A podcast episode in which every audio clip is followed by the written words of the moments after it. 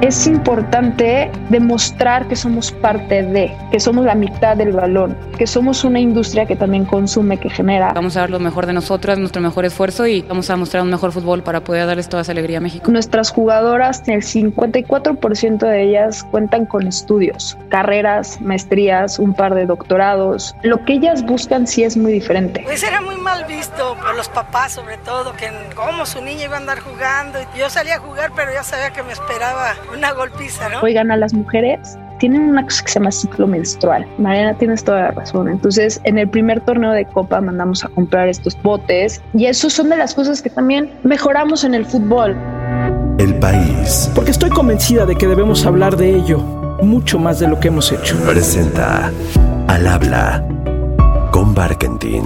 Es una realidad, ¿no? Que no podemos vivir de esto. Muchas compañeras de otros equipos pasan por lo mismo, tienen que pagar renta, son foráneas. Es una realidad, no podemos vivir con ese sueldo. Porque, ojo, yo ganaba 4 mil pesos al mes, pero hay compañeras que ganan menos que eso. Si ustedes se ponen a ver, es imposible mantenerte con 2 mil pesos al mes, si tienes que gastar en transporte, en comidas, en renta. Sé que tengo mucho futuro, tengo 20 años, quiero estudiar Quiero llegar a un lugar en donde valoren mi tiempo y mi trabajo. Antes que nada, Mariana, ¿cómo estás? Gaby, encantada de poder participar en esta gran iniciativa que tuviste ahorita fuera del aire, lo platicabas. Encantada de ser parte de esas voces y narrativas que estás construyendo y de que nos des un ratito para poder platicar de ese amor que tenemos al fútbol y particularmente al fútbol femenil. ¿Fútbol? Sí, pero sobre todo fútbol femenil. Vamos a detenernos ahí. ¿Qué está pasando? Está creciendo la afición, se está entregando la afición, están jugando mejor las mujeres que están en cada uno de estos equipos. Hoy y esta semana, en Al Habla con Barkentin, Mariana Gutiérrez. Ella es directora general de la Liga MX Femenil y es una gran, pero gran apasionada del balón como muchos de nosotros, la verdad. Así que hablemos de fútbol, pero de fútbol femenil. Pues mira, Mariana Gutiérrez, en mis propias palabras te voy a decir que es también Bernardés. Ese es mi nombre completo. Tengo una madre y un padre que me educaron y dieron la vida. Soy directora del hijo más hermoso que he tenido en mi vida, que se llama Liga MX Femenil. Y soy una apasionada al deporte, apasionada a mi país, apasionada a las mujeres y especialmente apasionada al fútbol. ¿Cómo llegó el fútbol a tu vida? Yo siempre platico que soy una enorme privilegiada de el entorno en el que nací. Mi familia sí me dio el privilegio de tener una educación y esa educación consistía, uno de sus pilares importantes era el deporte. Entonces, tengo dos versiones porque desde que tengo uso de razón, tengo un balón abrazado en mi sangre. Una versión es, yo estudiaba en un colegio en donde el sistema educativo era de Inglaterra, Estados Unidos y mexicano, ¿no? Y nos inculcaban los deportes como pilar. Jugué básquetbol, handball y el fútbol. Y el otro es que yo vengo de una familia de parte de mi mamá, donde la relación es más cercana parte de mi mamá. Éramos cuatro, somos nueve primos, nietos, pero cuatro éramos los grandes, ¿no? Era mi primo grande, José el primero, luego yo, Fran y Roy. Y para todo éramos dos equipos, pero pues yo era la única mujer. Pero siempre sentí que eran donde encajaba con un balón. O sea, si yo llevaba un balón, jugábamos. Si yo llevaba una muñeca, un cuchicito, lo que me dieras, no se jugaba. Sentía que encajaba y se me daba, la verdad es que se me daba. Y tuve hasta una relación muy atípica con mi primo porque era el típico, ya sabes, ¿no? Ponte de portera y lo hacía muy bien. Entonces generaba esa competitividad. Y yo a cambio empezaba este rollo de los tazos, los yelocos, era esa época. Y esa era la relación. El balón era mi forma de encajar. Y lo hacía muy bien. Y la verdad es que ya lo traía en el ADN. Entonces puedo creer que es una combinación de cosas. Pero sí debo decir que ese privilegio en que mi entorno, mi familia, mis amigas jugaban fútbol. O sea, en Estados Unidos se jugaba. En la escuela el fútbol era mixto tuve ese privilegio, lo descubrí y lo que más me gustaba es que era en equipo. Todos los deportes que hice eran en equipo. Fun fact es que después descubrí el hockey sobre hielo, jugué muchos años hockey sobre hielo, porque decía, wow, esto es fútbol patinando. Yo viví en una época en donde el fútbol para las mujeres era mateo, no era bien visto, ni siquiera era una opción como carrera administrativa. Estas famosas carreras que existe ahorita del sports management no existían. Yo estudié diseño textil, de hecho. ¿En qué momento llego al fútbol, a la parte profesional del lado del escritorio, por así decirlo? Es por una necesidad. Yo estudié en la Universidad Iberoamericana y cuando nos graduamos empezamos a jugar en un torneo amateur que existía por la zona. Yo soy de la zona poniente y ahí ya había todavía más prejuicios si jugabas fútbol. Era el típico, las güeritas no juegan. Y entonces vamos a un torneo y en la final ganamos 1-0, me acuerdo perfecto, eran exiberos contra exanahuacs, ¿no? Y nos dicen como a la semana que nos quitaban el trofeo porque habíamos ganado por meter un cachirul indignadas, dijimos, no puede ser, esto es una broma. Habíamos ganado todos los partidos por default y nos sentamos una amiga y yo del equipo y dijimos, ¿por qué no hacemos nuestro torneo? Se nos hizo fácil, construimos nuestro primer torneo, éramos 10 equipos en la herradura y después se convirtieron en 15, 20, 30 y después gracias a un angelote, una persona que era el jefe en ese entonces de mi socia, nos dijo, hay que hacer esto masivo, hay una necesidad y descubrimos, a mí lo más bonito que me regaló, que había gente como yo en otras partes del país que quería seguir jugando fútbol. Teníamos 23 años, ¿por qué te vas a retirar a los 23? Y así nace eh, nuestro emprendimiento Bisu y construimos el torneo más grande de fútbol 7 amateur, donde las canchas de fútbol 7 no nos daban horarios para las mujeres. Teníamos 5.000 niñas jugando, después se convierte en nacional, jugaban las finales en el Estadio Azul, en el Estadio Azteca, y un día me habla la federación y me dice, Mariana, queremos que seas parte del equipo, queremos que desarrolles el fútbol femenil de la mano con la federación en la parte del sector amateur. Y pues si no puedes con el enemigo, únetele, ¿no? En ese entonces decíamos, bueno, es que, ¿por qué no hay fútbol femenil a nivel profesional? Marion Reimer siempre lo platica y hay un gran libro para quien quiera escuchar y saber sobre la historia del fútbol femenil, sobre todo en Latinoamérica, se llama Futbolera. el fútbol siempre existió entre las mujeres. Las historias que ya sabes de la famosa generación de la Peque Rubio y de la Pele Vargas en el Estadio Azteca en 1971, había mucho fútbol femenil, pero nadie hablaba de nosotras. Entonces esa demanda, esa necesidad, nosotros nada más le dimos un orden. De hecho, fuimos un torneo avalado por la federación o a mí se me hizo muy fácil decir, la federación quiere esto. Nos presentan el proyecto y a mí me hizo mucho sentido y desde ese entonces, desde 2015, entró a la federación, toda la parte del sector amateur, a desarrollar la liga, a darle un poco orden al país. Me tocó viajar muchísimo, conocer muchísimas de las jugadoras que venían desde el torneo de fútbol 7, que hoy ya juegan en la liga femenil, empezaron a jugar en estos torneos, empezamos a conocer cómo se daba, quiénes eran las verdaderas formadoras, en qué circunstancias y situaciones se encontraban muchas de estas jugadoras. Nos asesoraron gente de FIFA, nos asesoró selecciones nacionales y de ahí a la par ya teníamos el proyecto de la liga profesional. ¿Por qué? Porque pues Federación tenía muy claro que quería desarrollar el fútbol femenil en todas sus estructuras. Y así, hasta hoy que en 2019 me nombran directora de la Liga MX Femenil, el mejor trabajo del mundo para mí y hasta hoy. Durante la Primera Guerra Mundial, pues los hombres se fueron a la guerra y las mujeres empezaron a trabajar en las fábricas. Heredaron esta tradición de duelos entre los trabajadores de las fábricas y ahí surgieron equipos como las Munitionettes, por ejemplo, que trabajaban en una fábrica de municiones y se volvieron muy famosas junto con el primer equipo de fútbol femenino en la historia, las Dicker Ladies. Empezaron a dar partidos de exhibición para recaudar fondos para la guerra o para los veteranos de guerra. Ojo, el deporte femenil siempre se ha visto bien en tanto y en cuanto sea para la caridad, o sea, ¿no? Pero no para que las mujeres nos enriquezcamos. ¿Cómo comenzar a hablar de esa profesionalización de la mujer en el fútbol en nuestro país, Mariana? Fíjate que yo creo que le diste la clave en la palabra, profesionalización y que es, hijo, la palabra de moda en el fútbol femenil, ¿no?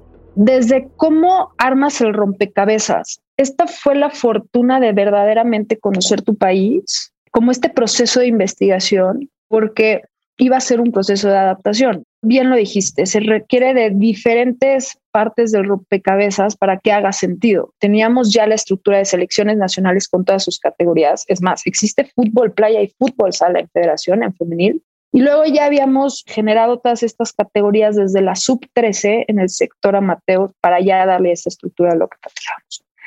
Pero qué injusto iba a ser que las jugadoras, sin haber estado dentro del alto rendimiento, que es donde siempre hay que hacer la diferenciación. No es lo mismo jugar fútbol toda tu vida o jugar cualquier deporte toda tu vida y otra es dedicarte a él.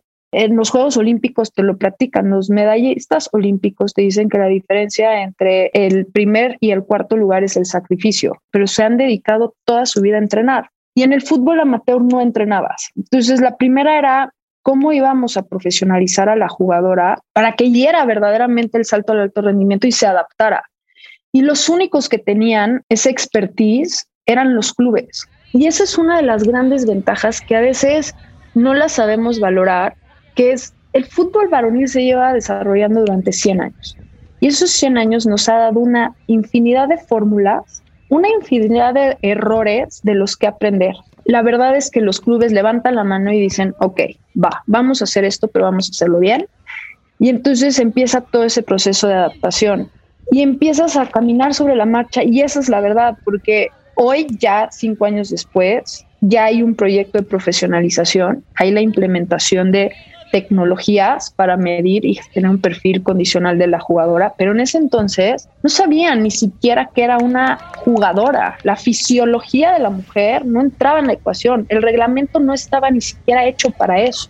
La verdad es que aprendimos mucho sobre la marcha, nos asesoramos de muchísima gente con otras ligas, muchos profesionales que ya estaban en el fútbol femenil y que hubo que irlos capacitando y hoy creo que ya llegamos a un punto en donde sí ya estamos en un nivel de poder exigir ciertas inversiones para alcanzar el máximo rendimiento de la jugadora, el máximo rendimiento del director técnico, de los administrativos, la palabra profesionalización, yo es donde descubrí su mejor definición es, hay un libro que se llama Fuera de serie. En lo que tú escojas para ser profesional, ser profesional es convertirte en experto de la materia. ¿Qué necesitas para ser el mejor centro delantero? A lo mejor si quieres ser el mejor cabeceador, vas a tener que rematar durante 10.000 horas con la cabeza y pues si nosotros hacemos un conteo de cinco años no te dan las matemáticas. Pues ahora necesitamos un desarrollo congruente de esa jugadora que con el tiempo vaya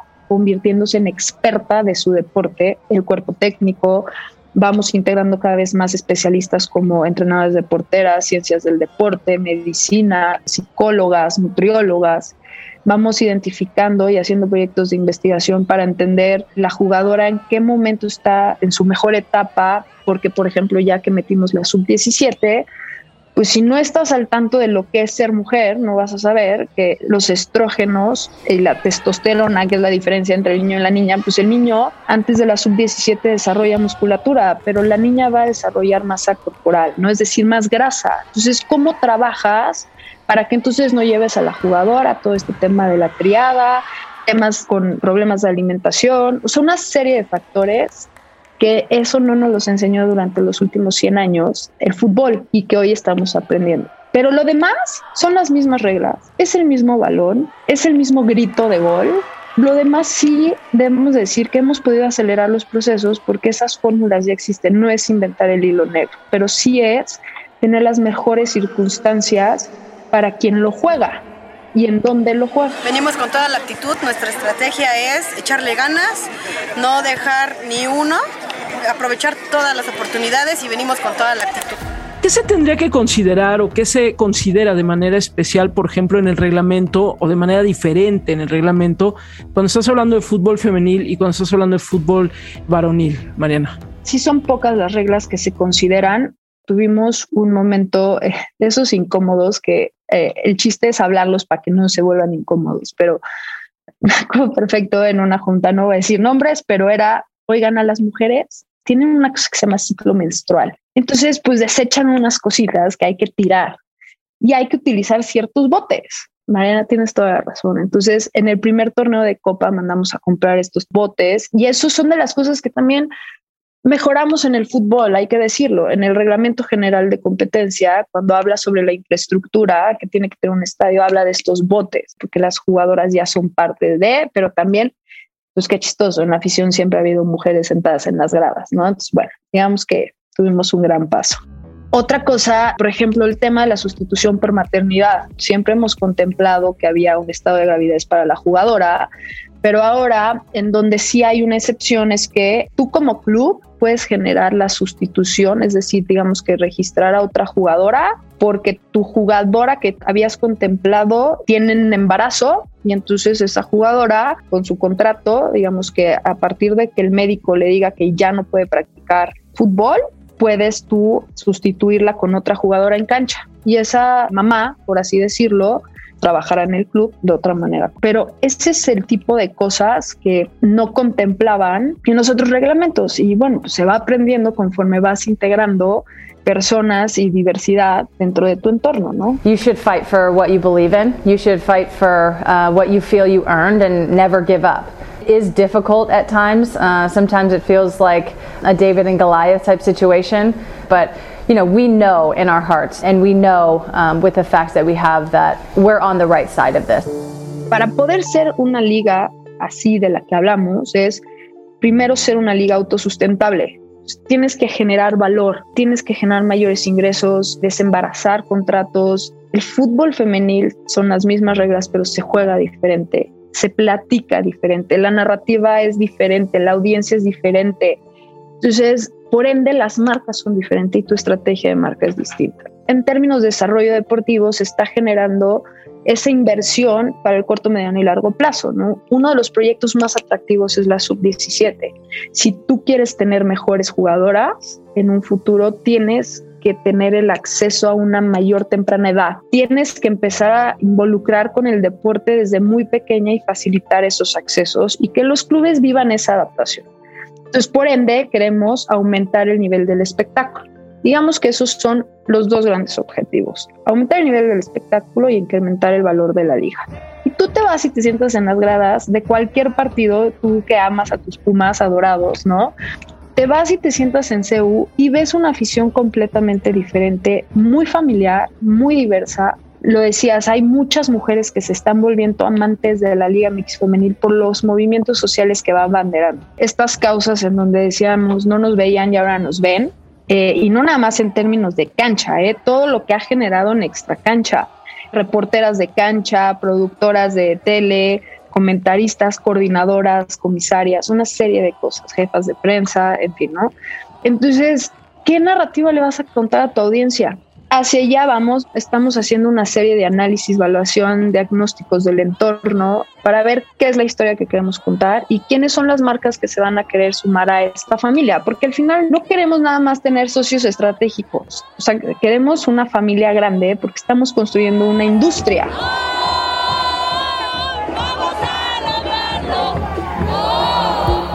Ahorita que te escucho, Mariana, y que repites con alguna frecuencia el tema de la narrativa y el tema, por ejemplo, de las marcas o de los anunciantes, ¿cuál sería la narrativa diferente desde el fútbol femenil? ¿Cómo acercarte a un anunciante y que ese anunciante entienda que esta es otra historia. No es que estén mujeres jugando lo que también juegan los hombres o lo que solían jugar los hombres, sino que sí es otra historia, aunque sea la misma cancha, la misma portería, la misma pelota y se metan goles.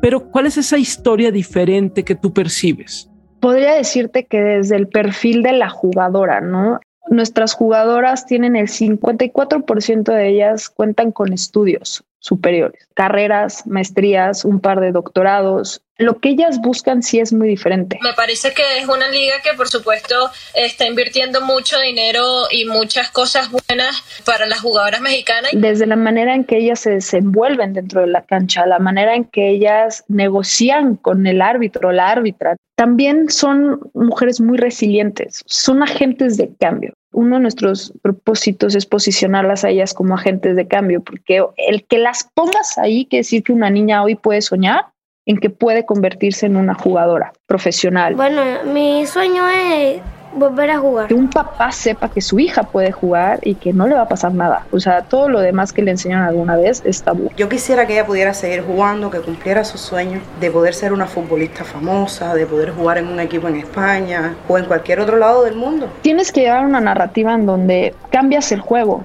Es decir, el papá antes, por ejemplo, una de las cosas que descubrimos es El papá sentía que invertía en el niño cuando lo llevaba a entrenar y en la niña que gastaba. Pero hoy no, hoy que sepa que es una inversión, que es un gran beneficio y que le da muchas herramientas de vida el tema, el lenguaje inclusivo, todo este tema de perspectiva de género, todo el tema de eh, la comunidad LGBTQ y más, ellas abanderan esos temas, ¿no? Y muchos han tratado y muchas de ir transformándose dentro también del entorno y qué marcas se quieren sumar a esos movimientos, ¿no? Tú ya no hablas de jugadores, hablas de jugadores y jugadoras. Que un niño chiquito tenga todo el derecho de decir mi máximo es, no sé, Nayeli Rangel. Me lo tienes vuelto loco.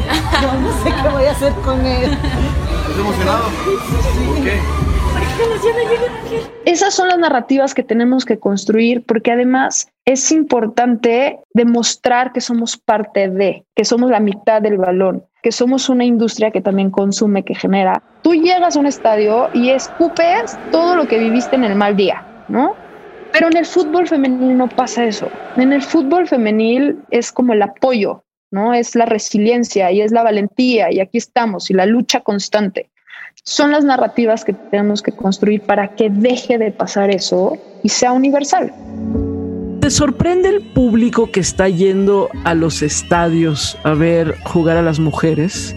Yo sé que no es la respuesta que vas a esperar, pero no me sorprende porque de ahí vengo. Lo viví, lo jugué y lo trabajé toda mi vida, toda mi vida. Y al contrario, es algo que aquí adentro se disfruta, se aplaude, es un gusto, ¿sabes? Yo no veo fútbol femenil porque es mi trabajo, lo veo porque de verdad me apasiona. Siempre que me preguntan, digo que el fútbol femenil para mí es una esperanza, porque cuando ves esas gradas, es que es el futuro para mí es un compromiso que se ve genuino entre la afición y las jugadoras. Hay como una complicidad ahí mágica. Entonces, tú ves esa conexión que generaron y de hecho es hasta el fenómeno que ha generado el fútbol femenil. Están al alcance porque son naturales, porque te hace sentir que tú puedes llegar a eso. Gracias pero también hay una complicidad porque sabes lo que están pasando ellas, lo vives, lo has visto, es una historia que ves en tu casa, masticas en la calle todos los días. Entonces se agradece esa pureza de la que tú hablas dentro de la cancha. Aquí yo creo que el momento que a mí siempre se me enchina la piel fue en la primera final que vivimos, yo estaba completamente triste, era mi primera final, estaba aprendiendo cómo operar una final, me acuerdo que traía el chicharito, me estaban enseñando, iba a salir el protocolo de salida, la final era la de vuelta Chivas Pachuca, en el estadio en ese entonces era Chivas. Y me acuerdo que el estadio le bajaron las luces porque no había gente. Pero antes del partido habíamos preguntado cuántos boletos habían vendido y habían dicho 30 mil boletos vendidos yo decía, ¿dónde está la gente? ¿No? O sea, me mintieron, ¿no? Ya sabes, ¿cómo vas a tener tu primera final vacía? Yo decía, no puede ser que todo lo que siempre me imaginé que iba a generar el fútbol femenil, pues me lo inventé o qué. Entonces me acuerdo, era la primera vez que salían niñitas como escoltas, que son las que agarran a las jugadoras, y traían una euforia. Me acuerdo que estamos haciendo el conteo para sacar el himno de la liga y que salgan las jugadoras. Ves a las niñitas súper emocionadas de agarrando a sus jugadoras, y ¿no? Y de repente empiezo a escuchar en el chicharo, Mariana, Mariana, voltea. Que me ganó el momento, esa es la verdad, lo disfruté porque prenden las luces del estadio y estaba full. ¿En qué momento? Y veías como grupitos de niñas chiquitas con la playera de Chivas Rosa. Wow, esto es y esto es lo que va a pasar. Entonces, aquí sí muchos que no vienen de ese mundo estaban sorprendidísimos y gratamente decían, wow, ¿cómo hacemos que esto se replique y que sea un verdadero éxito, ¿no? Que sí vamos hacia allá y gracias a Dios, bueno, no gracias a México, gracias a mucha inversión a mucha gente, hemos visto muchos estadios sold out que se caen, que le gritan a las jugadoras, con los papás vestidos con las playeras de las jugadoras. Eso es lo que queremos seguir construyendo y no, no nos sorprende. La verdad es que al contrario, gratamente es algo que abrazamos y que queremos seguir construyendo.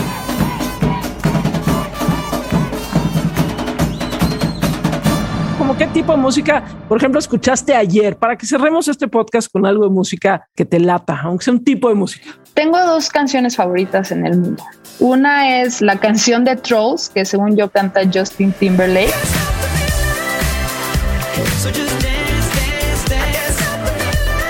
Pero la otra es Caminando por la vida de Melendi.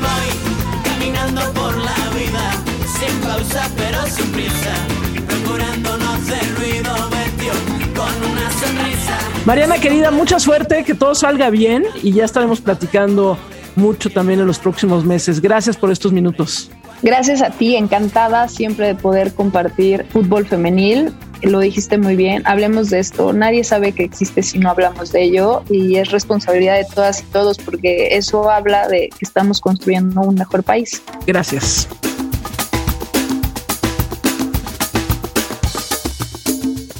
Al habla con Barkentin. Cada semana una nueva conversación. Al con Barkentin. El país presentó.